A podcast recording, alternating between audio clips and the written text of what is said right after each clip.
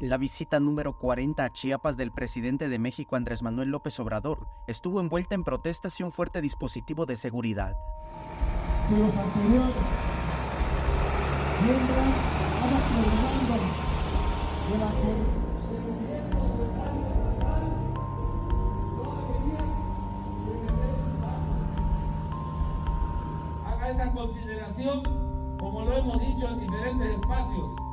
A su arribo a la séptima región militar donde encabezó su conferencia de prensa mañanera, a bordo de tres camionetas suburban, fue abordado por personas que le entregaron documentos con peticiones. Las y los socios del extinto Conejo Bus llegaron desde las 5 de la mañana para intentar hablar con el presidente. Uno de ellos, don Víctor Malpica, dijo confiar en el presidente, de quien ha sido su seguidor, para que intervenga en la solución al problema generado por Aquiles Espinosa, secretario de Movilidad y Transporte de Chiapas, quien mandó a quitar el conejo bus, y con ello, más de 100 socios se quedaron sin concesiones y sin ingresos. Ahora, les deben 140 millones de pesos. Pues justicia social, que no nos despojen de nuestra ruta 1, ruta 2 y que nos, que nos, que nos paguen avenidas. Desde el 2016 soy de Morena y de 2018 participé en su, en su proyecto. 2021 volví a participar y pues estamos con él, pero pues este en Chiapas hay caciques, entonces hay que este, abordar ese tema con el presidente.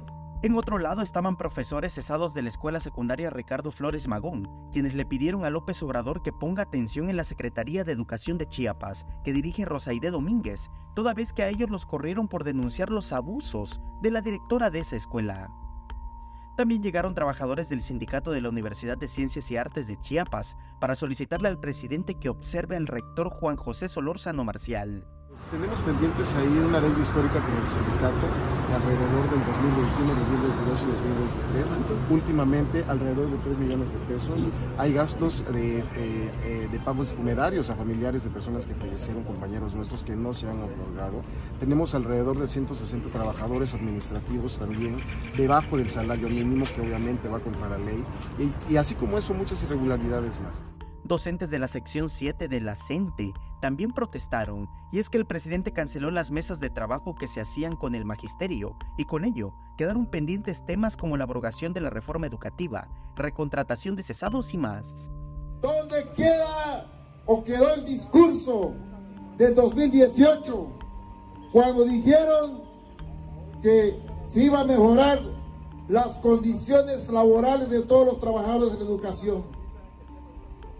Por eso, en este día, venimos, sí, en son de paz, pero sí a exigir lo que por derecho nos corresponde. Samuel Revueltas, Alerta Chiapas.